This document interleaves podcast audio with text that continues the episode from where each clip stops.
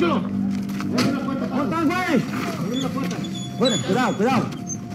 Cuidado. Clínica Los Reyes, Clínica Los Reyes, la avenida de Peribón, Tabasco. Venía bien bañadito y se, que- se quería subir para la azotea. Cuidadito, cuidadito. A ver, dígame, adelante. ¡Tírale, güey! ¡Tírale, güey! ¡Tírale! ¡Tírale, tírale!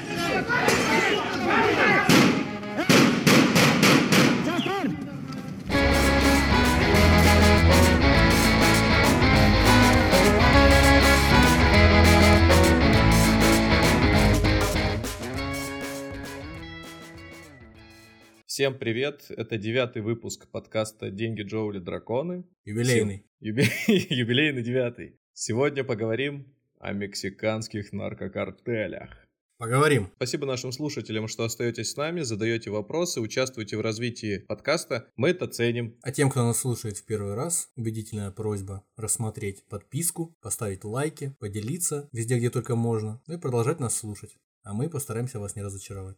До того, как я начну рассказывать про наркокартели, я бы хотел, чтобы все, кто еще не достиг 18-летнего возраста, срочно покинул э, ту площадку, где он это смотрит, и желательно вышел из дома, переосмыслил свою жизнь. Да и, И вообще... пошел заниматься в спортзал минимум.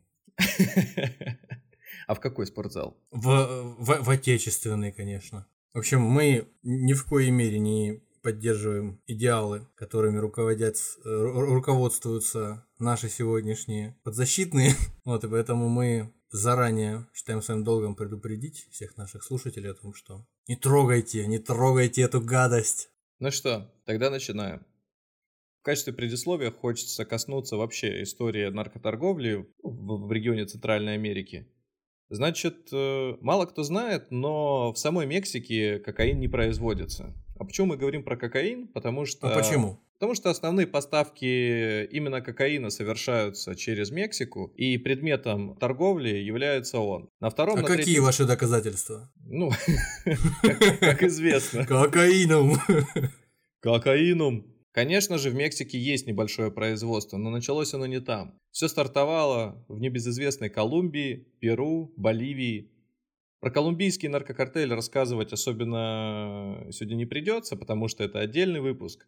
И, как правило, все, что связано с Колумбией и наркокартелями, плавно перетекает в фамилию Эскобар. Про нее будет сегодня совсем немного, и, как мы знаем, у Пабло история уже закончилась, и хорошо была проиллюстрирована в книге «Кокаиновые короли», и, Которую мы вам всемерно рекомендуем прочесть или хотя бы послушать. но довольно подробно э, эта книга была перенесена на экраны телесериалов, ну, просто на экраны наших ваших мониторов. Канал Netflix снимал сериал «Нарко». Его, к сожалению, Пабло Эскобара не сыграл трансгендер чернокожий, а сыграл расовый Коля- колясочник, да. расовый колясочник. Вот, поэтому рекомендую посмотреть сериал «Нарко», если хотите погрузиться в тему именно колумбийского наркобизнеса и вообще историю Пабло Эскобара. Побольше узнать о братьях Ачоа, а также коротышке Эль коротыш- Чапо. Коротышки, кстати, там почти нет. Коротышка все-таки появился чуть-чуть, ну, вернее, как он уже тогда существовал, но его роль э, сильно увеличилась уже после того, как э, Пабло Эскобар попрощался со всеми. История кокаина начинается давным-давно. Дело в том, что на территории Латинской Америки э, растут листья коки, и с давних пор именно индейцы, которые там проживали и проживают до сих пор, они употребляли их э, в своих личных целях. То есть, ну, это были атрибуты для религиозных э, ритуалов, это были и лекарственные цели. То есть даже тогда уже обращали внимание на то, что они оказывают обезболивающий эффект и прикладывали к ранам пострадавших. Являются анальгетиками. Да, те а же также, самые... я уверен, наверное, в рекреационных целях тоже принимали. То есть в развлекательных. Для того, чтобы расслабиться и отдохнуть. Я думаю, что это было само собой разумеющееся. До сих пор м, те же самые э, перуанские рабочие, они употребляют их просто, ну, не то чтобы в пищу, они их жуют, как, как Жу- табак. жуя листья, да. Ну да, это вп- вполне там не запрещено, так что и... Неважно, что день несет, свежесть ты ощутила. Ты скокой свеж и полон сил. Полон ты идей, свежевесел Свеж ты. и весел ты. Ведь с листьями, Ты полон сил. с листьями, запрещенными Роскомнадзором На территории Российской и Федерации. нерекомендуемы к применению. Свеж и полон сил. В общем, А одновременно с этим в Мексике э, листья коки не росли, и поэтому говорить о том, что там процветала подобная культура или местное население как-то связано или естественно воспринимало э, их в своем быту, не приходится. Основная история наркокартелей, которые связаны с транспортировкой этого запрещенного вещества – приходится на конец 80-х и 90-е годы. То есть тогда все стартануло. Но мы погрузимся чуть-чуть назад. Глубже. Глубже, глубже в прошлое и попытаемся понять вообще, откуда появилась контрабанда на этой территории. Ну, возможно, какие были предпосылки. Конечно, я взял довольно далеко, то есть еще 19 век. Но при этом, как мне кажется, там есть отдельные элементы, которые заслуживают внимания и могли отчасти поспособствовать тому, что мы имеем сегодня. Мало кто знает, когда-то Мексика участвовала в так называемой кондитерской войне. Никита Иванович, вы что-нибудь знаете про кондитерскую войну? Кондитерская война. Ну, видимо, какие-то безумные разборки между булочниками. Чьи, собственно, пончики вкуснее. Останется только эта деревня слишком мала для двоих булочников. Сюжет берет свое начало с 1832 года. В Мексике на тот момент в столице проживал некий кондитер, которого звали Ремонтель. Ремонтель. Нетрудно догадаться из его имени, что он был французом. Угу. И в очередной раз, когда в городе начались беспорядки, его кондитерскую просто уничтожили. Ну, разбили стекла, ограбили, все на свете. Он посчитал, что раз, э, ну, то есть он посчитал себя обиженным и решил пожаловаться. И как вы думаете, кому он пожаловался? Каким-нибудь благородным бандитом, разбойником? Все правильно. Он пожаловался королю Франции, Луи Филиппу. Правильно. Благородному. А, в те времена, по-моему, еще Франция владела Луизианой там и Квебеком. Франция Нет? действительно имела на тот момент сильное влияние по всему миру. Наверное, на уровне США сейчас. Ну, нет, чуть-чуть поменьше, конечно. И, в общем, Ремонтель написал королю письмо, где сказал, что, ребят, вот, значит, меня здесь ограбили, разбили весь, э, все мои витрины, в общем, лишили меня бизнеса, и я хочу получить за это все 60 тысяч песо. И любопытно, что его магазинчик на тот момент стоил примерно тысячу песо. Но король не в курсе был этих курсов всех, видимо. А зарплата в Мехико на тот момент была на уровне одного песо. То есть можете представить стоимость его э, заведения. Сама по себе кондитерская в те времена, я думаю, это дело очень дорогое, потому что, ну, говорить, что сейчас мы зашли в кафе и потратили там 200 рублей купили одну булочку или несколько булочек, то там, наверное, это все-таки рассматривалось как не, нечто дорогое. Мне сложно представить себе стоимость на текущий момент этих, э, этого кафе, этой кондитерской. Ну, я Но думаю, что немножко... никогда, никогда Мексика не была такой богатой страной, что прямо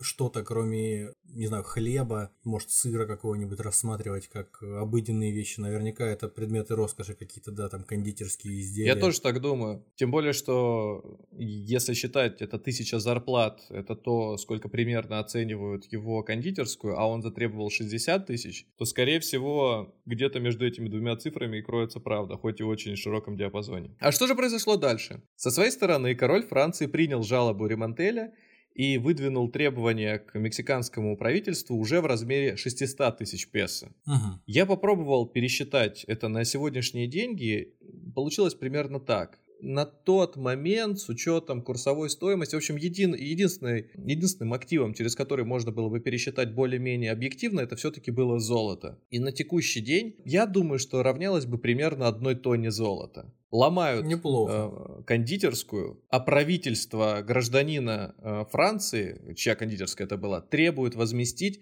тонну золота за э, ну, это, этот проступок. Ну как проступок? Ну, а, Мексика ответственна, у них вот нормально. Со и я подумал, сожгли что палатку горячий хлеб и, соответственно, тонна да, золота. Да, да, как да. вы хотели? Знали бы они, чью палатку не сожгли, да. В общем, история продолжалась э, не просто так, не просто там на словах, а на бумаге. Э, французы направили в сторону Мексики свой флот, и э, если избежать различных подробностей и пересказа исторических событий, которые там были, связаны с военными столкновениями, они просто перекрыли торговлю э, для всей страны. Все ключевые порты, все ключевые точки были закрыты, и ультиматум перерос в нечто серьезное. Страна к тому моменту и так небогатая нуждалась в какой-то альтернативе, то есть каким-то образом проводить свой, ну, там, импорт, экспорт, вообще как-то с внешним миром иметь связь. И тут на помощь кто пришел? Соединенные Штаты Америки. В этот момент усиливаются контрабандные пути, маршруты через Штаты. И не просто через Штаты, а конкретно через Техас, который довольно протяженную границу имеет э, с Мексикой, и поспособствовал тому, что они наладили хоть какой-то обмен. Вот примерно с тех пор, это 1830 год, контрабанда как э, нечто необходимое для Мексики перерастает. Вот на сегодня мы видим, что чуть ли не в основной вид деятельности. Надо Основные сказать, статьи расходов, э, вернее, доходов у государства – это контрабанда, это не налоги, да? Не, ну на сегодня, конечно же, нет, но подсчитать э, весь объем бизнеса, я думаю, что практически невозможно. Можно вспомнить э, только, какими деньгами манипулировал Пабло Эскобар, и сразу становится все на свои места. А мы говорим о При- человеке, причем, который... по, причем по весу, по, по, Да. по весу и объему, какими количествами денег. Значит, так и началась история контрабанды достаточно масштабной в Мексике. Ну и рассказ о кондитерской войне нужно как-то закончить, потому что, вспоминая его, мы на самом деле хотели куда-то коснуться, куда-то отправиться, найти источники именно контрабанды в этой стране. Мгм. Все закончилось мирным путем. Действительно, Мексика и Франция нашли общий язык. Спустя несколько военных столкновений подписали ряд соглашений, которые привели к э, экономическому союзу, налаживанию торговых отношений и обязательству выплатить те самые 600 тысяч песо. Но судьба распорядилась так, что Мексика до сих пор их так и не выплатила. Ну, мы знаем, что и собственное государство задолженности по всяким долгам, сделанным в, во время Второй мировой войны, погасило только во времена перестройки, поэтому это, я думаю, довольно распространенная история. Сама природа долга, она несколько иной имеет характер, поэтому говорить о ней всерьез, мне кажется, очень сложно. Когда мы начнем, когда мы уже займемся опиумом? Не терпится. В 1930 году на поприще контрабанды прославился картель Дель Гольфо. Собственно, он был первым картелем, который просуществовал с тех пор до 80-х годов и занимался исключительно транспортировкой всего, что только можно. Но начал он именно с бутлегерства. Штаты отчаянно нуждались в алкоголе, и кто бы им мог помочь? Братская держава, южная братская держава Мексика. А именно Дель Гольфо, Дель Гольфо, DHL в мире наркокартелей. Любопытный, кстати, момент. Бутлегеры, да, бут, э, обувь, лэг, нога, бутлегеры. Короче, я думаю, что это название больше связано с э, тем, как они перемещались и пере- перевозили бочки с э, алкоголем. По одной из версий, чуваки, которые занимались бутлегерством, они, чтобы избежать преследования со стороны э, закона, перемещались в специальные обувки, к подошве которой были прикручены такие, ну что ли, отпиленные копыта коров. То есть тем самым они как- заметать следы. да, тем самым, когда они ходили по песку и оставался след, то ну, было понятно, что это какие-то дикие животные, либо коровы просто путешествуют. Или же это был какой-нибудь Эль Диабло. below. Да, Эль Диабло. А, естественно, за дьяволом, преследовать дьявола никто не осмеливался. Просто за- завидев эти копыта, все кричали «Диос мио! Чупакабра!» И все. И разбегались. Ну, в общем, история с контрабандой, она продолжалась и дальше. Когда сухой закон закончился, картель нужно было заниматься чем-то другим. Ну, и, естественно, стоит добавить, что картель Дель Гольфо — это как раз-таки родоначальник всех известных картелей на сегодняшний день. Оттуда были выходцы и Лос Сетос, и Ла Фамилия, и небезызвестные Темплариус, или, как их полным названием, Лос Кабальерос Темплариус. О которых уже, по-моему, мы упоминали в разговоре о рыцарях храма. Не уверен, выпусках. что мы их там упоминали в этом Ну, контексте. как, как минимум, как минимум при подготовке к э, разговору я э, касался их, где-то о них читал, так что помню. Ну, да. вот так эволюционировали, э, так эволюционировала та корпорация, и такие корни э, она имела тогда и сейчас во что переросла, в некий наркокартель. Развивая тему дальше, э, хочется сказать, откуда же все-таки, как они начали торговать-то наркотиками, потому что, ну, как уже мы выяснили, э, они не растут в Мексике, и почему именно нужно сотрудничать с мексиканцами, почему не доставлять напрямую? Дело в том, а что... синтетику еще делать не научились тогда. Да, а, дело в том, что просто так э, продажа кокаина не появляется на ровном месте. Для этого нужен спрос. Спрос, как известно, рождает предложение. У нас все-таки подкаст и о финансовой грамотности в том числе. Конечно. Э, Важно знать, что основным рынком сбыта является США. Потребителей там, мама не горюй. А все Как началось... минимум в, в Голливуде. Как вы думаете, Кит Иванович, а с чего все началось? А Как- началось все, скорее всего, с опиума. уже э, в 1008, ну, в середине 800-х годов, 1800-х годов, опиум в США попал через э, китайских иммигрантов. Тому моменту китайцев опиумом обильно накачивали британцы, и китайцы без этой привычки уже не могли. Поэтому привезти с собой мешочек, рюкзачочек, а может быть и целый контейнер этого вещества было для них ну, нормальным явлением. Надо было где-то покупать на новой земле, соответственно, потребители начали искать какие-то альтернативы. Тут немножко помогла и гражданская война, каким-то образом нужно обезбо- было бы обезболивать э, раненых, и, конечно же, и морфин, и кадеин на тот момент э, принимали в этом не последнее участие. То есть морфий был особенно популярен, поэтому многие тысячи солдат, еще в те времена, те же самые конфедераты, они э, уже вошли, что называется, во вкус. Говорить о том, что кокаин тогда наводнил Штаты или вообще использовался в качестве альтернативы не приходится, потому что все началось гораздо позже. Все-таки его Как говорится, основная... до нашего соотечественника господина Пирогова и эфирной анестезии было еще далеко. Лишь в начале 20 века, 914 год, был принят так называемый закон Харрисона, и он запрещал использование опиума и кокаина. Закон Харрисона-Форда. Единственное исключение, его все еще можно было продолжать использовать в медицинских целях. То есть привозить наркоту в Соединенные Штаты еще разрешалось.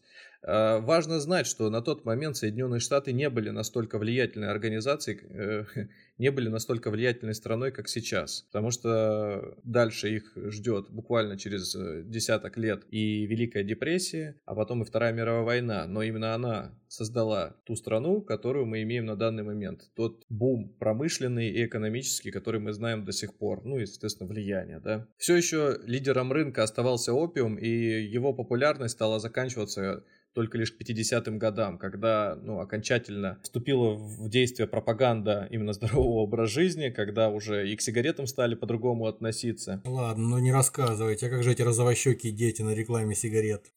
Одна сигаретка никому не помешает. Если верить официальной статистике, вот на конец 25 года число э, опиумных наркоманов насчитывало порядка 200 тысяч человек. Ну не так уж и много, по большому Ну и счету. население, соответственно, было тогда тоже не таким большим. Чуть позже уже появилась марихуана, чуть позже уже, конечно же, появился и кокаин. Понятно, что здесь можно сразу перелистнуть страницу и попасть э, в сторону 90-х годов, но в промежутке, конечно же, еще была и война во Вьетнаме, и именно из Вьетнама поставлялась э, большая часть э, наркотиков, то есть те самые цинковые гробы, они далеко не все были, не- далеко не все содержали в себе погибших солдат, а перевозили наркотики. Ну, на самом-то деле из Азии сейчас продолжают какие-то каналы существовать, но основные и те же самые синтетические наркотики перевозиться.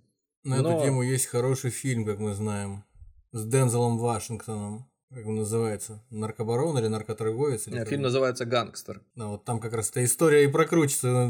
Гла- главный герой сам ездил в Юго-Восточную Азию, заключал там договоры с э, различными тоже зловещего вида азиатами и таскал на себе на верблюдах, неизвестно там, на слонах, на всем, на чем попало, наркотики для того, чтобы продавать их. И в гробах, э, собственно, цинковых он тоже их возил. Вам общем, пора. Рекомендуем И нам заключать пора. договора. Да. Не будем долго останавливаться на этом месте и двинемся дальше. Собственно, сегодня у нас разговор больше про мексиканские наркокартели. На этом поприще, в общем, одним из важных звеньев э, в развитии э, мексиканских на- наркокартелей, конечно же, является Пабло Эскобар. То есть с него вообще начался бум торговли Пабло Эмилио Эскобар. С него начался бум торговли кокаином, и все благодаря тому, что в самой Колумбии он производился. Конечно же, Пабло тоже не начинал с торговли наркотиками, он был обычным контрабандистом, но растущий спрос со стороны Соединенных Штатов подсказывал ему, что все-таки продавать паленые куртки или телевизоры не настолько выгодно, как э, перевозить небольшое количество вещества, которое стоит гораздо больше, чем и занимает мало места. Ну да, в малом объеме гораздо большая стоимость. Конечно. При этом методы, которыми он пользовался в начале, ничем не отличались от методов в дальнейшем. То есть он точно так же договаривался с властью, он точно так же договаривался с пограничниками и а, осуществлял перевозки. Важно знать, что каждое звено в перевозке, оно добавляет стоимость конечному продукту, и поэтому если ты имеешь прямые каналы сбыта, то, конечно же, тебе выходит э, гораздо выгоднее продавать это, чем пользоваться посредниками. В общем, они транспортировали через воздух, по воде, по суше практически ничего не перевозили, то есть это были какие-то отдельные случаи. Конечно же, в одночасье все не прекратилось. Э, против Пабло Эскобара была развернута целая кампания именно со стороны Соединенных Штатов Америки. Каждый новый президент считал нужным высказаться в сторону борьбы с наркотиками, и в конечном итоге удалось. Но удалось победить не поставки на наркотиков, а удалось победить конкретно Пабло Эскобара. Как бы он ни сопротивлялся, каким бы способом он ни прибегал, все закончилось тем, что во время задержания Пабло Эскобар был застрелен. И сейчас осталось несколько родственников буквально, один из которых э, продает телефоны, если не ошибаюсь, они так и называются, эскобар-фоны. Как же, а также, как известно, осталось порядка 80 гипопотамов, которые сбежали из его личного зоопарка и наводнили экосистему Колумбии любителям загадок и секретов, я предлагаю ознакомиться с картой Колумбии и попытать счастье покопать в районе гор, лесов, вероятно, одну из заначек Пабло Эскобара удается, удастся обнаружить, потому что, как известно, он не хранил деньги в банке и закапывал наличку живаком прямо в земле. И, естественно, не все знали, где это находится, потому что люди, которые копали землю, чаще всего там же и оставались, где-то неподалеку. Это удобно. Поэтому найти все тайники сейчас э, возможности не составляет. Как ты сказал по поводу американских президентов, каждый из которых, приходя к власти, говорил mm. о том, что должно, должно разобраться, наконец, с Пабло Эскобаром, это мне напоминает историю Марка Порция Катана старшего, который после окончания каждого заседания в Сенате Рима говорил о том, что кроме того, я считаю, что Карфаген должен быть разрушен. Когда кокаиновый король Пабло Эскобар отправился на тот свет, эту нишу сразу заняли несколько организаций мексиканских. По факту я не буду перечислять, какая была в той или иной временной период задействована, просто назову вам несколько их названий, к которым мы будем так или иначе возвращаться. Самым известным, как я уже говорил, был картель Дель Гольфо, но когда он прекратил существование, он распался сразу на несколько других э, организаций. Это и Лос Сетос, это и Ла Фамилия. Вот Лос Сетос это как раз те ребята, кто орудовал сразу после Эскобара, и немало, немалую роль сыграли именно они. Рядом стоял Гвадалахара, это вот картель, который на пике своего влияния в каждом регионе страны имел преобладающее значение. То есть фактически это самая влиятельная организация на период с 70 по 80-е годы. Филиалы по всему государству социальный пакет, гибкие условия найма, медицинская страховка. Подхватили их идею ребята из картеля Синалоа. Понятно, что много всяких названий и, возможно, уследить не получится, но, тем не менее, картель, который я только что называл Гуадалахара, по нему как раз снят сериал «Нарко Мексика». Это сюжет, который рассказывает о, о поимке его главаря, в котором, естественно, принял участие сотрудник службы США. Парень внедрился в группировку, и ему удалось выйти, соответственно, на лидера, после чего, ну, конечно, его информация и все улики, которые он собрал, повлияли на то, что захватили лидера этой организации. Другое дело, что к непосредственному захвату приступили только после того, когда агента уничтожили. А уничтожили его довольно жестоко. То есть его, по-моему, пытали в районе... Его, его только пытали больше суток, и в конечном счете то, что от него осталось, там, конечно же, не стоит упоминать. Среди его достижений можно упомянуть то, что ему удалось найти тайное, внимание, тайное поле марихуаны стоимостью примерно, на вскидку, да, вот примерно 3 миллиарда долларов. Тайное Можно... поле. Где-то, Тайное где-то, поле. где-то в кукурузе там затерялось. Но, кстати, отчасти это так, э, я про тайность, про секретность, потому что, ну, все-таки Мексика это не маленькое государство, и при этом э, часть его регионов, она до сих пор живет в каком-то средневековье. То есть, если бы там э, посмотреть какие-нибудь сюжеты путешественников по этой стране, вы можете увидеть, как живет местное население. Там не то, что интернета нет, там телефонии нет. Люди просто живут без электричества, пользуются инструментами времен... Э, в общем, живут как будто бы на дворе конкисты. конец 18 века, начало 19 времена Зорро какие-нибудь там.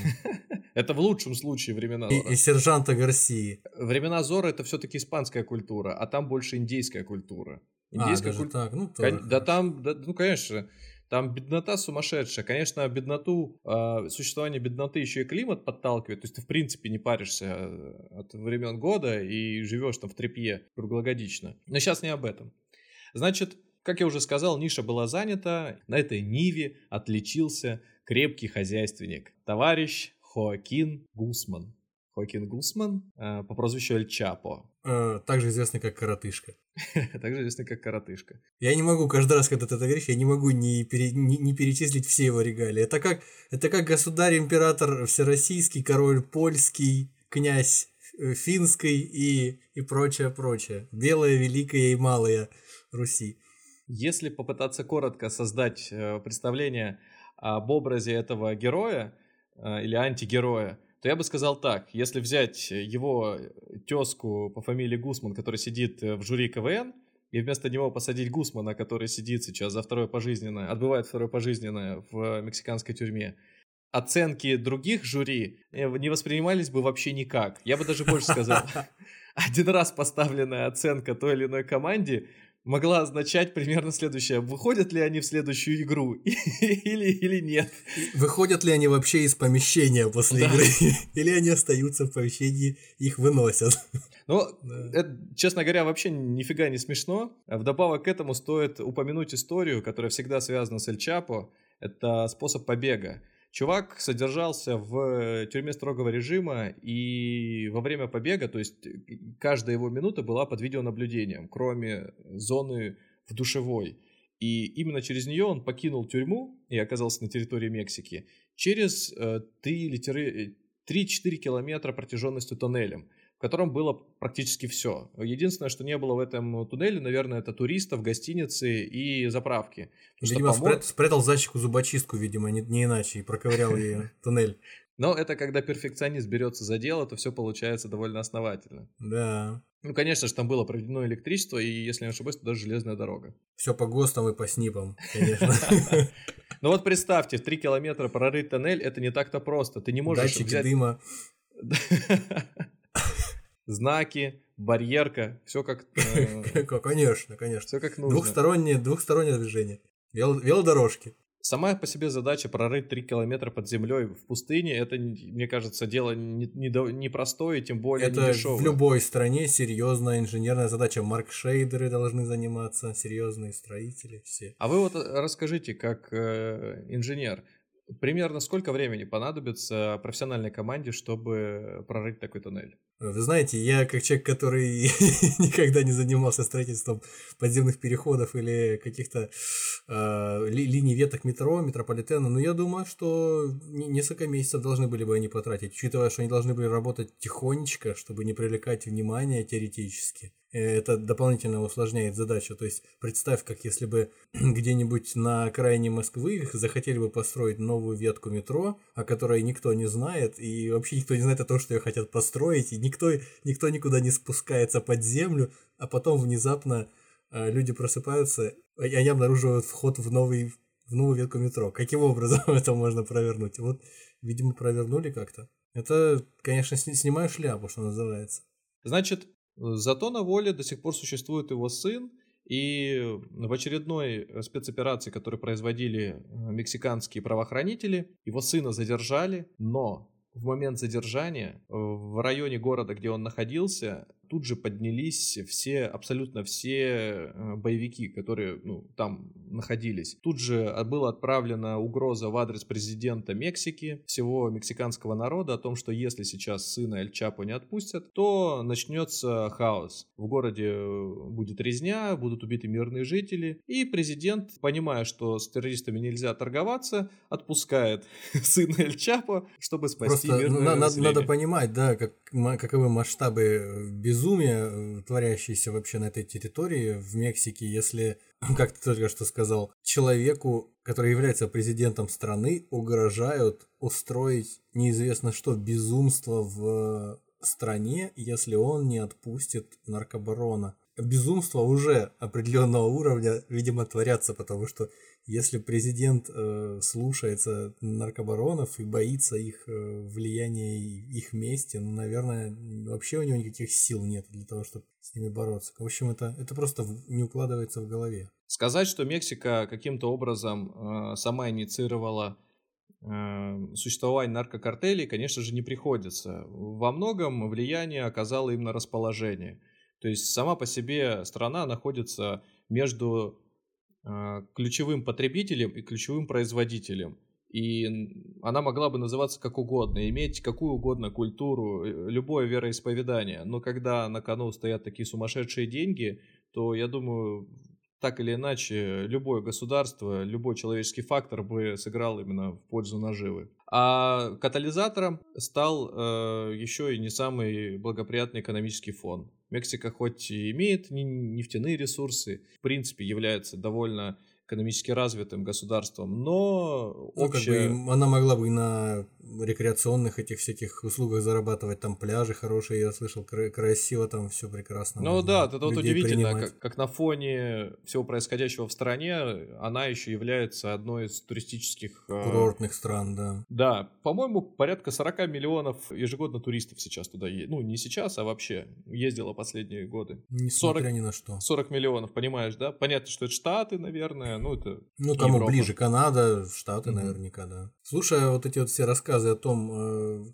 как борются с э, наркокартелями в Мексике и, собственно, в сопредельных э, с ней Соединенных Штатах, вспоминается невольно вторая серия мультика советского или уже российского про бременских музыкантов. Там такая песенка была «Но у разбойников огромные деньжищи, поэтому мы медленно их ищем». Вот так и здесь, по-моему, примерно происходит. Раз уж мы говорим про существующие наркокартели. Чтобы сильно не углубляться в наркокартели, просто хочу как-то попытаться в голове у вас сформировать некое представление из того, какие организации существуют на данный момент. То есть какая-то вот ветка, чтобы появилась. Каждый картель так или иначе отвечает за свою территорию. То есть какие-то больше преобладают на севере, какие-то существуют на юге, какие-то разбросаны вообще по всей Мексике. Но так или иначе, основными считались это тот самый Дель Гольфо, который превратился в Лос-Сетос. Из Лос-Сетос многие выходцы потом основали и свои маленькие организации. Например, та же самая Ла Фамилия, Темплариос. Это вот, по сути, наследники той самой крупной организации исторические. А на фоне них,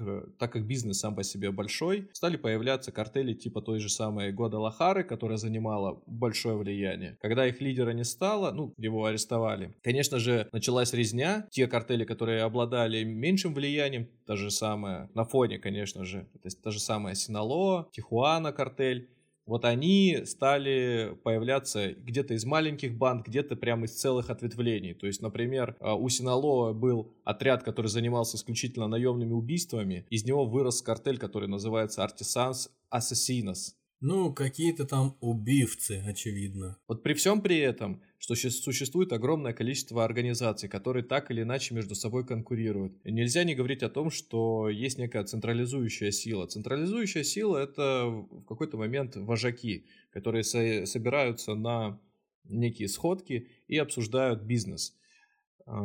Понятное дело, что договоренности существуют только между ними, и дальше организация и все ее члены исполняют волю своего лидера. Как только его не становится, как только он убит или схвачен правительством, сразу начинается передел собственности. Но надо отдать должное, что как бы они не резали друг друга, не кромсали на куски, от этого количество кокаина, поставляемого в Штаты, не уменьшается. Бизнес есть бизнес. Ну, конечно, и конечно. Потребители могут спать спокойно. Ну, то есть никто не страдает в конечном итоге от того, что там какие-то не, не, несогласованности происходят на местах. Потребитель не, не будет жаловаться в поддержку, звонить каким-то мексиканцам. Не хочется очень много рассказывать именно про картели, поэтому я хочу перейти э, к достаточно важной части рассказа о них. Это непосредственно взаимодействие с правительством. Я не буду рассказывать о том, как э, власти США борются с ними. Я бы даже сказал практически никак. Либо силами именно мексиканского э, мексиканских правоохранительных органов. Конечно же, штаты постоянно устраивают слежку за лидерами, конечно же, внедряют своих агентов, то есть просто так бесконтрольно держать э, у себя под боком такую серьезную структуру невозможно. И в отличие от каких-то проектов на Дальнем Востоке, которым приписывают влияние Соединенных Штатов, здесь, конечно же, сложно говорить, что какие-то из картелей по каким-то там заговорческим теориям работают непосредственно на правительство Соединенных Штатов. Важно сказать лишь одно. Существует картель, пока такое количество спроса есть в Штатах, подкупаются и чиновники, и пограничники, и все на свете. А как же на все это смотрит правительство Мексики? Дело в том, что э, в конце 80-х годов, в начале 90-х появился такой персонаж, как Карлос Салинос, и с этого момента начинается некое подливание бензина в костер и без того неблагополучной страны. А Мексика тогда переживала экономический кризис, и для того, чтобы попытаться наладить обстановку, то есть чтобы уменьшить безработицу и недовольство в стране, правительство начинает выполнять ряд мер. Тот пакет мер, который привез с собой Карлос, очень похож на те, которые реализовывал э, Михаил Горбачев. В честь Горбачева те меры, которые Карлос реализовывал, и называли «Солиностройка».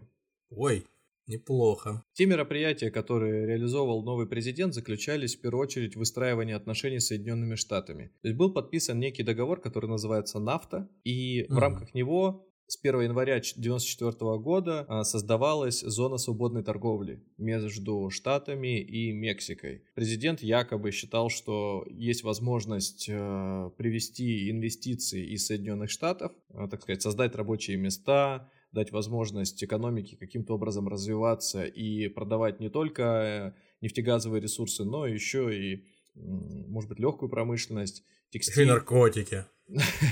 Ну, про наркотики тогда только-только все начиналось. И вот представьте, бедное государство, а, в котором частные предприятия начинают подвергаться приватизации, в котором приходят крупные корпорации из э, Соединенных Штатов, а на тот момент Соединенные Штаты все-таки уже, уже был сильнейший игрок, первая экономика мира. Те инвестиции, которые они делали в Мексику, они, их целью было не развитие этой страны, а целью было получение прибыли у себя, у себя дома, в Штатах. Благодаря этим мерам уровень безработицы не только не снизился, но и уровень иммигрантов вырос. Из, из тех источников, которые мне удалось изучить, эта ситуация воспринималась примерно так, как если бы вашу страну просто продали. Здесь стала хозяйничать Америка, здесь стали навязываться какие-то идеалы, американские, то есть продукция стала продаваться, передачи, образ жизни и культура прививалась несвойственная да, для, для страны, в которой вы проживаете. И, конечно же, мексиканцы не могли это воспринимать э, доброжелательно, они это воспринимали в штыки. Подобное явление на фоне бедноты и, и, и всего прочего выливалось в агрессивные столкновения с властью. Свои собственные 90-е годы у них, да, такую страну проворонили. Самый южный штат Мексики, Чьяпас, прославился прославился тем, что на его территории появилась так называемая армия национального освобождения, сапатистская армия национального освобождения. По сути, ребята на фоне происходящего в стране стали выдвигать свои требования, что те меры, то, то направление, в котором движется государство, их не устраивает, и они готовы действовать самостоятельно, и вплоть до того, что отделиться от существующей страны. Это был 94 год.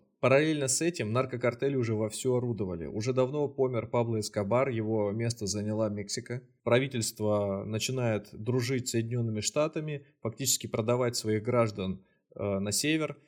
И еще параллельно с этим появляются сепаратисты, которые объявляют э, свою власть. Вот такая вот пр- прекрасная страна в 90-е. Да. Честно, гов- честно говоря, когда мы вспоминаем Россию, и когда вот это вот читаешь про Мексику, складывается впечатление, что мы точно не на харде прошли э, свою жизнь в те времена. Это точно. И, конечно же, не, стоит забывать, что для нас э, многие явления того периода закончились, а для Мексики они продолжаются и становятся само собой разумеющимися. На смену пришел товарищ Калдерон. Ну, собственно, с, с Калдероном связана самая известная история э, всех столкновений правительства и наркокартелей. То есть, э, придя к власти, он четко дал понять, что не намерен мириться с существующей угрозой и объявил войну. Из всех мер, которые предпринял, были сам, самыми ключевыми являются то, что он снарядил отряды из военных и тупо сбрасывал их э, в те горячие точки, где, как казалось, преобладают силы наркокартелей. Как вы думаете, чем это все закончилось? Я думаю, что никто не смог победить наркокартели все равно. Наркокартели не успели. Да, конечно же, их не победили. Единственное, чего им удалось добиться, это нового результата в жертвах. 120 тысяч убитых. Да, у меня есть информация, что с 2006 года по 2014 более 200 тысяч человек в Мексике погибли и пропали без вести в результатах в результате войны с наркотиками. Так что Вполне себе разумеющееся явление для Мексики, и, честно говоря, говорить о том, что это заканчивается и переходит на новый виток какого-то, может быть, затухания, не приходится. Вот явление, вот оно случилось, значит, и оно продолжает развиваться. Внутри всей этой всего этого котла, всего этого бульона происходит зарождение новой жизни. Из группировки Los Cetas, про которую мы уже говорили, появляются так, на, так называемые Халиска, новое поколение. Они так себя и называют, картель нового поколения Халиска. Это 2009 год. Ребята не просто... Торгуют ли они нас случайно синтетическими наркотиками? А, да нет, они, честно говоря, торгуют, как и все картели, всем подряд. То есть картели на самом-то деле, э, они так называются, наркокартели, а по факту они занимаются всем на свете. Они торгуют, э, естественно, наркотиками, торгуют оружием, торгуют людьми, э, занимаются контрабандой и других вещей. Если, например, говорить про тех же Халиска, они начинали с того, что вообще вырезали самих, сами наркокартели. То есть это банда, которая преследовала своих бывших работодателей. Или да, коллег. Из Лос-Сетас, они их допрашивали и причем их допросы были выложены в сеть. То есть одни из известных видосов, которые существуют на данный момент, из таких свежих, это как раз-таки производство киностудии Халиско.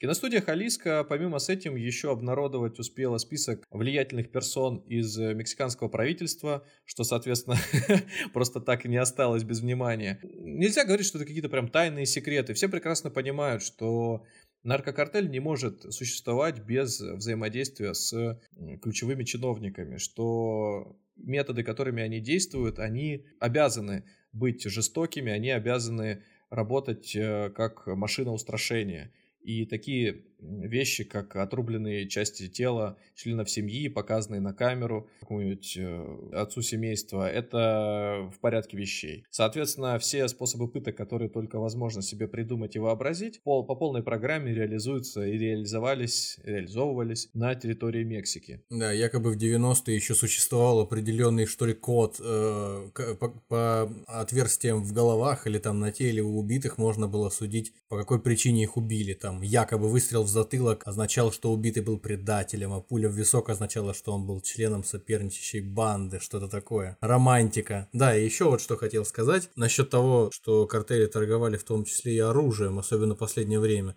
А, казалось бы, неужели у них так много производится оружия на территории Мексики? Неужели у них такая промышленность развитая? Мне кажется, что не обошлось там без ближайшего соседа. И в связи с этим хотелось бы вернуться к нашему прошлому, поза-поза прошлому, в общем, древнему выпуску про теории заговоров. А конкретно к тому разделу, который рассказывал о теориях заговоров, оказавшихся правдой. Ну или как бы недалеких от истины. В общем, существовала э, некая операция, которая проводилась федеральными службами по борьбе с наркотиками э, Соединенных Штатов. Операция называлась «Быстрый и яростный». Мексиканские наркокартели официально признаны одной из угроз безопасности, как известно, в США, и, по крайней мере, об этом громко заявляют сами американские спецслужбы. Но есть предположение о том, что службы по борьбе с наркотиками в США втихую, тайно ведут дела с наркобаронами Мексики. Казалось бы, ну ерунда какая-то вообще. Просто смысла в этом никакого нету и логики никакой нету. Однако в 2012 году э, стало известно о разработанной ЦРУ операции, в ходе которой мексиканским наркокартелям было продано порядка полутора тысяч современного оружия. Полутора тысяч единиц. Вот. И когда эта правда всплыла в СМИ, что сказали ЦРУ? ЦРУ сказали, что это была спланированная спецоперация, направленная на развал криминальных синдикатов изнутри три. То есть чем больше у них будет оружия, тем быстрее они друг друга перебьют. Логика неоспоримая. В общем, с самого начала было ясно, что это какие-то странные вообще отговорки, и какие на самом деле цели преследуют э, американские спецслужбы, и сколько действительно за все время борьбы так называемой с наркотиками утекло оружия из США в Мексику и далее в Латинскую Америку наркоторговцу, э, наркоторговцам каким-то и просто бандитам. Это, конечно, вопрос без ответа. Ну, конечно, Штаты такие деликатные ребята, да, могли бы сразу ядерное оружие, просто пару бомб разные. Ну, как, как, как минимум, как минимум э, легкие танки какие-нибудь продать. А, кстати, те же ребята из Халиска, а, когда пришел уже свежий президент, вот буквально недавно, Лопес Абрадор, а Лопес Абрадор, кстати, пришел, вот надо понимать, насколько серьезный человек этот президент новый. Он, когда пришел, буквально через некоторое время заявил, что наконец война с наркокартелем закончилась и Слава победили. богу, наконец-то. Все, нет их. А, и как мы знаем а, из новостных источников, это можно там посмотреть в интернете, было забавное явление. Значит, в том месте, где должен был проехать картель президента, ребята из э, картеля Халиска организовали свой, свой парад, свой проезд кортежа. Значит, это порядка 20-30, что-то, по-моему, около 20-30 э, броневиков у, с установленными пушками на крышах. Это полное мунирование, это не просто там какие-то ребята с э, повязками на лице, это полная экипировка, шлемы, бронежилеты, вся оснастка, там, если посмотреть на то, во что они закованы, в какие доспехи. Ну, в общем, ЧВК. ЧВК. Это, это, да, это, это по полной программе ЧВК, да. И, а почему так? То есть, казалось бы, это, не, это уличные банды, которые торгуют наркотиками просто на более серьезном уровне. Дело в том, что когда организация существует, или вообще, когда подобный бизнес существует уже десятки лет, и э, сотрудничество происходит на разных уровнях, то есть, соответственно, и с правительством, то приходят специалисты более грамотные, чем просто парни с района. Приходят бывшие военные, покупаются бывшие военные, причем не только в Мексике. Плюс есть какие-то просто дезертиры из существующей армии, которые не готовы сражаться и отдавать свою жизнь за непонятного президента с какими-то лозунгами и просто переходят и сдаются на... Я слышал, что картели Лос Сетос, э, которые на востоке э, Мексики орудуют, там вот как раз э, большое количество и, составляющих его бойцов это как раз вот военные дезертиры. Ну да, а Халиска считает ответвление от них, поэтому показывать то, на что они способны, вообще только в путь. Ну, в таком случае не так удивительно, откуда у них все это обмундирование, ну, отчасти хотя бы. То есть у них есть понимание того, у них, если приходят военные, то есть уже речь идет не просто о каких-то стратегических навыках, это еще элементарная дисциплина и совершенно другой уровень э, борьбы с предполагаемым противником в лице правоохранительных органов. То есть как минимум нек- некоторые инсайды, которыми они располагают. Как минимум э, правила ведения организованных боевых действий каких-то минимально. Конечно, конечно такой э, небольшой момент интересный был, это уже там и, и, из моей жизни, скажем так. Мне как-то довелось встретиться с э, одним парнем, который занимается тем, что, ну, у него хобби, он, у него хобби это стрелковое оружие. И как-то он рассказывал о том, что я, я не буду сейчас говорить конкретно, чтобы его каким-то образом, может быть, не компрометировать, но тем не менее. Значит, в ходе нашей беседы он рассказывал о том, что к ним прибыл инструктор из э, Южной Америки. И они разговаривали на тему ведения боя в городских условиях. То есть когда инструктор приехал и посмотрел, как ребята репетируют э, там различные сюжеты, ну, то есть они в качестве хобби отыгрывают там страйкбольным оружием, а, боевым оружием по мишеням. Ну, это такое хобби и увлечение. Они не, какие-то криминальные элементы, это просто вот, что называется, людям нравится. А инструктор, он э, прибыл в Россию для того, чтобы наши э, спецподразделения обучать тем навыкам ведения боя, которые пригодились ему Э, на, на предыдущей родине. Так вот, он посмотрел на то, как наши ребята взаимодействуют и сказал, что вы молодцы, у вас все круто, у вас достаточно высокий уровень. А единственное, что он не совсем подойдет для тех условий, в которых мы привыкли сражаться. А в чем разница? Он говорит, вы привыкли, когда заходите в помещение, когда заходите на территорию, а, что у вас уже проведена разведка, и вы не прикрываете спину. А там это невозможно. Там всегда нужно, что называется, следить еще за затылком.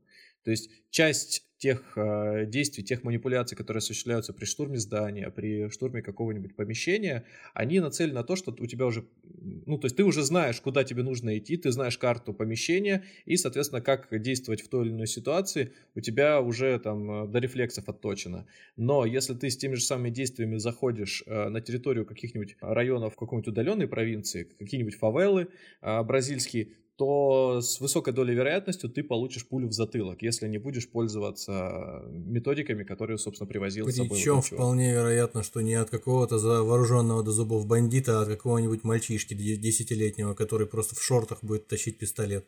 Да, то здесь как раз-таки все что угодно. Это не фантазия какая-то, это вполне существующий мир, в котором люди проживают и живут, и страна типа Мексики для многих воспринимается как э, удачный э, способ скрасить э, Досуг. Досуг, дни отпуска. А для кого-то это Антонио Бандерас, который играет на гитаре и побеждает бандитов. К сожалению, Антонио Бандерас в современных условиях бы, наверное, помер и был бы раскидан по частям. По... Расчленен, да. Где-нибудь по, по пустыне. Интересно, что вот, несмотря на всю, всю эту безумную резню, которая там творится уже сколько десятилетий, если не, не полтора столетия, э, некоторые местные жители, там молодежь, вот отчасти в деревнях каких-то, как я вот слышал, тоже читал что-то, э, они зачастую воспринимают э, вот эту организацию в целом по торговле наркотиками, этот образ жизни как э, икону какую-то, как образец для подражания, как одну да, из немногих, да. если не единственную возможность э, каких-то социальных лифтов. То есть до, до, до чего доведено, получается, общество, что это единственный социальный лифт для молодого человека, это пойти в, э, работать, помогать картелю. Причем не обязательно убивать кого-то или не, напрямую торговать наркотиками, а там, предположим, э, об, обслуживать каким-то образом отмывание денег, там, предположим, что-то подобное. Я даже слышал такую историю, что э, когда в 2010-м каких-то членов картеля брали и это снимали на, на, на, на камеру, то есть для каких-то новостных лент, что-то такое, то крупным планом засветились э, бренды рубашек, которые они носили. Mm-hmm. И потом в местном инстаграме пошел хэштег наркофэшн, там все хотели носить такие же рубашки. Вот. Ну и вообще, то есть люди, рассказывающие о том, как они сталкивались с картелями, зачастую вот говорят о том, что вот, э, это такой образец какого-то классического, ну, начала 90-х нового русского. Это какой-то детина здоровенный, весь в золотых цепях, обвешанный э, золотыми цепями. У него женщины симпатичные или очень красивые, даже вокруг него льнут просто. Дорогой алкоголь, красивая жизнь, ну, то есть показная вот э, э, роскошь какая-то. Вот то, то самое, что, наверное, привлекает каких-то деревенских мальчишек, которые хотят быстро разбогатеть и не хотят больше быть бедняками, быть крестьянами. Ну, как говорится, жизнь бандита красивая, но короткая. Ну да. Как вы думаете, Никита Иванович, а можно ли победить наркокартели и как? Я боюсь, что выводы, которые можно сделать из того, что мы видим, из борьбы, которую ведут по всему миру, там, где все-таки ее ведут еще, по всему миру с наркотиками, с тяжелыми наркотиками, с героином, э, это все ни к чему не приводит. Бесконечная война, она подпитывает сама себя, и простые люди от этого только еще больше страдают. И поэтому я не, не буду, наверное, слишком оригинален, высказывая эту мысль, но, как мне кажется, э, все было бы гораздо э, проще побороть, срезать на корню этот весь рынок, если бы постепенно, поэтапно была проведена легализация этих наркотиков. Потому что кто бы что ни говорил о том, что люди начнут умирать пачками, mm я думаю, что наоборот, э, как раз-таки инстинкт самосохранения и здравый смысл должен возобладать, а на, напротив э, рынок сбыта будет уничтожен, и, соответственно, бойцам наркокартеля не на что будет жить, и они пойдут работать, э, не знаю, жарщиками курочки куда-нибудь в KFC. Ну, я думаю, ты отчасти прав, э, хотя если выбирать путь э, более естественный, тот, наверное, который разворачивается сейчас, и согласовывать с мнением большинства членов общества, что все-таки наркотики это вред, и их нужно запрещать, то как минимум должна быть, наверное, развернута широкая пропаганда как раз-таки а, их неупотребления, их вреда ну, не то чтобы пропаганда их вреда, а просто это не нужно навязывать, это не нужно вбивать молотком в головы. Это нужно просто широко разъяснять. Это нужно совмещать, как мне кажется, в первую очередь с э, образованием. То есть люди должны получать образование. Не, не отесанная молодежь из деревень, откуда-нибудь из бедных стран, естественно, она в первую очередь видит э, обертку, она видит дорогие машины, видит красивую жизнь, она туда тоже стремится. Кстати, важно еще сказать, что наркокартели, они не только на территории Соединенных Штатов э, поставки осуществляют, они еще это, ну, короче говоря, по всему миру. Они отправляют свою продукцию и в Европу, и в Азию. Что интересно, сама Азия, хоть довольно имеет серьезные законы и меры пресечения и наказания, но все равно спрос... Все это, пожалуй, только на бумаге существует. Спрос, спрос, который там существует на данный момент, существующими рынками, невозможно полностью утолить. Эта жажда психотропных веществ, наркотических веществ, она гораздо превосходит те возможности, которые есть у региона. И поэтому, опять-таки, мексиканские картели закрывают эту потребность тоже лишь отчасти. И поэтому вторая какая-то история или какая-то вторая реинкарнация опиумных войн, чего-либо еще, вполне может нас еще только поджидать. Мы еще просто об этом не знаем. В этом контексте, наверное, было бы справедливо отметить, что борьба с э, наркоторговлей в Латино- Латинской Америке, она в некотором роде сродни той борьбе, которую ведут э, с наркоторговлей на Ближнем Востоке, в Центральной Азии, в небезызвестных регионах, где испокон веку выращивают точно так же мак, то есть в Афганистане, где-то в Пакистане, в странах Средней Азии тоже. Поэтому да, там сколько кто с кем не воюет, все равно это продолжается. То есть э, силовой метод получается малоэффективен. К чему это приводит, так это только к наращиванию затрат на военные расходы тех государств, которые ведут войну. Опять же, а чем, если задаться таким вопросом, чем э, отличается зависимость от алкоголя от зависимости от наркотиков. Алкоголь те, тот же самый наркотик, но тем не менее крепкие спиртные напитки широко продаются и продаются под егидой государства, облагаются акцизами, то есть государство имеет от этого доход. Я не вижу на самом деле больших таких уж проблем, чтобы государство начало получать доход от официальной продажи каких-то э, других наркотиков. Ну, естественно, все это под контролем, с необходимыми оговорками. Это все вопрос исключительно культурный, мне кажется. Привыкнуть к этому. Я думаю, что здесь некий компромисс на стороне наших мнений может э, вылиться в так называемый микродозинг. Либо, как э, говорят, э, рекреационные наркотики. То есть это, возможно, то вещество, которое еще только в будущем нас ожидает. То есть оно, понятно, сейчас есть. Понятно, что его производят очень много в Азии. Это некие, некое вещество, которое вроде как имеет лишь положительные качества. То есть это так, так, такие, такие вещества, которые вызывают у вас эйфорию, при этом не вызывают привыкания и не вызывают э, каких-то последствий э, негативных для организма. Конечно же, это все производится на каких-то грязных кухнях, Иногда производится, конечно, и в дорогих помещениях, если этим занимаются серьезные организации типа мексиканских наркокартелей, потому что позволить себе дорогих юристов, химиков и личную армию могут далеко не каждый. Если зайти э, к этому вопросу с другой стороны, мне кажется, что, возможно, мы чего-то просто себе не можем сейчас представить, и, возможно, очень вероятно, что через каких-то там, может быть, там 40-50 лет – с развитием э, каких-то нейроинтерфейсов и виртуальной реальности в России, вернее, в России, э, на Земле может произойти какая-нибудь революция в этом отношении, и люди будут жить примерно так, как э, живут в фильме «Первому игроку приготовиться», с той лишь разницей, что просто какие-то электроды будут или чипы будут подведены прямо к зонам удовольствия в мозге. Люди будут жить в виртуальной реальности, те, кто кому это хочется, кому это нравится, и зоны, отвечающие за удовольствие, будут стимулироваться непосредственно в мозге. Не нужно будет никаких э, при, приема каких-то конкретных веществ именно. И ну все да. эти наши проблемы, которые мы сейчас обсуждаем, и над которыми мы тут размышляем, и не только мы, они все окажутся просто несущественными и отпадут и вот тут, сами собой. И вот тут интересно, как э, существующие к тому моменту силы и ресурсы от э, оставшихся, может быть, в нее там не удел э, мексиканских наркокартелей будут, куда они будут направлены. Против Системными собственного... администраторами, возможно. Э, нет, нет, нет. Вот представь, что у тебя целые склады оружия, нереализованного а, потенциала в виде агрессивных бойцов, которые стоят, и они точно к компьютеру не будут подходить ради того, чтобы поменять там оперативную память, протереть с него пыль и посмотреть, что у тебя там зависло или нет. Тут два, я вижу пока два исхода. Откройте а... папку «Сетевые подключения».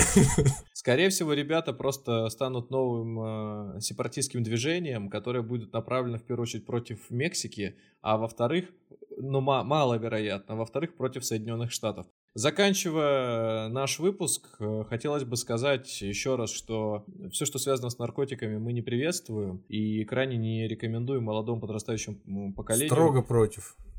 Молодому подрастающему поколению, поколению считать, что они смогут э, прославиться на весь мир как э, звезды в кавычках новостных сводок, и скорее они прославятся в числе Э, цифр погибших, которые были задействованы в тех или иных спецоперациях. А в случае с Россией о вас вообще даже никто не узнает.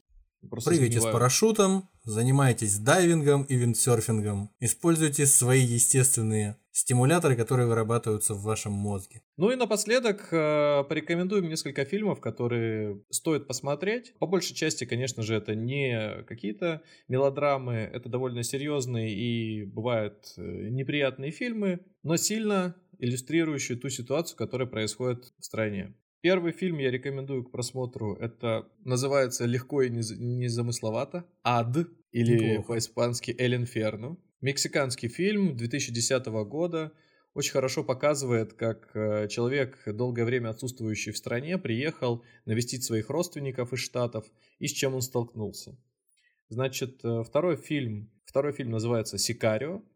Это фильм Отличный про фильм. непосредственно мексиканские наркокартели, про спецслужбы США, как они... Но он, он больше, конечно же, стильный фильм. Он очень атмосферный, он такой густой, там очень хорошая музыка. И... Своего рода можно сказать, что он даже скорее пропагандистский в, в пользу наркокартелей. Уж слишком эстетично они там показаны. Не сказать, что он пропагандистский, он, он скорее романтизирует всю ситуацию. Романтизирует и эстетизирует, этого. да. Да, да то есть вроде как Э, бравые парни, э, с одной стороны, выступают, с другой э, звезды наркокартеля местные, и как драматично они сходятся между собой. Но все-таки э, силы добра, как во всех, практически во всех американских фильмах, э, берут верх, поэтому здесь не исключение. В главной роли Джош Броулин и Бенисио Дель Торо. Ну и два сериала, по сути, это один проект, который называется «Нарко». Первые его сезоны посвящены как раз-таки борьбе с э, колумбийским наркокартелем. А отдельный сезон, который получил чуть-чуть другое название «Нарко», Мексика, он рассказывает о той теме, которую мы озвучивали сегодня, которую мы разбирали сегодня. Конечно, фильмов и сериалов о борьбе с наркотиками американских спецслужб и о самих э, людях, которые изготавливают и продают наркотики, конечно, много. Здесь можно сказать и о небезызвестном сериале «Во все тяжкие», и, наверное, о фильме «Кокаин», который рассказывает скорее о предыстории всего, о чем мы сегодня говорили, о Медельинском наркокартеле и Пабло Эскобаре и прочих его товарищах. Но я бы хотел посоветовать сериал «Озарк», который вот уже третий сезон не теряет, как мне кажется, запала своего в этом сериале простой финансовый консультант э, попал в кабалу от мексиканского наркокартеля и отмывает для них деньги всеми возможными способами. И при этом еще решает свои семейные проблемы, которые постоянно у него возникают. Очень неожиданный такой подход к подобной теме, на мой взгляд. Очень рекомендую всем. Еще раз благодарим всех, кто дослушал до конца. Я думаю, что у нас получилось создать некое иное представление об этой стране, чем у вас было раньше. Хотелось сказать о том, что почему сейчас нет и уже, наверное, не будет таких могущественных наркокартелей, которые были при Пабло Эскобаре.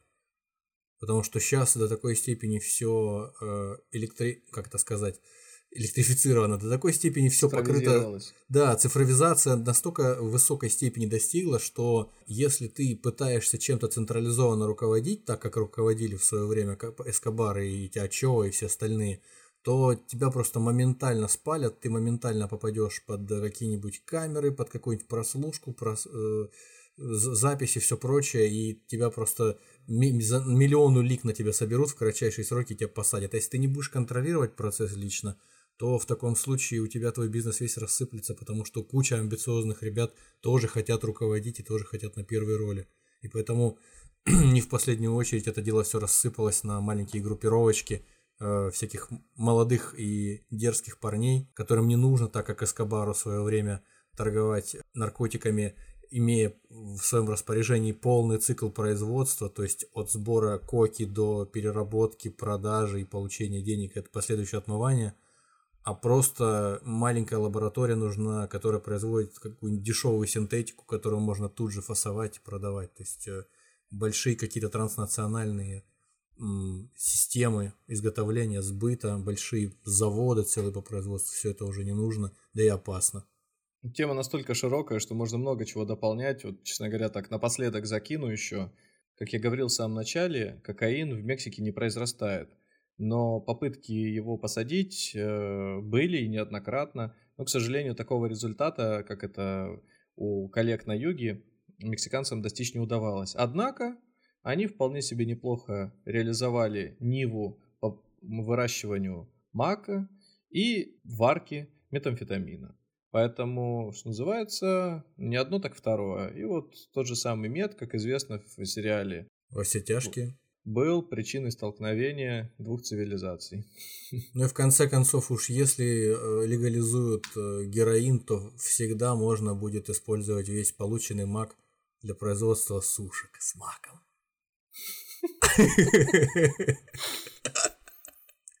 Вот, кстати, да, вот это вот та самая альтернатива, к которой мы придем. Если Чё... съем я эти сушки, перейдут ко мне веснушки. Только зря я думал так, был на сушках просто мак. Спасибо большое, что слушали нас.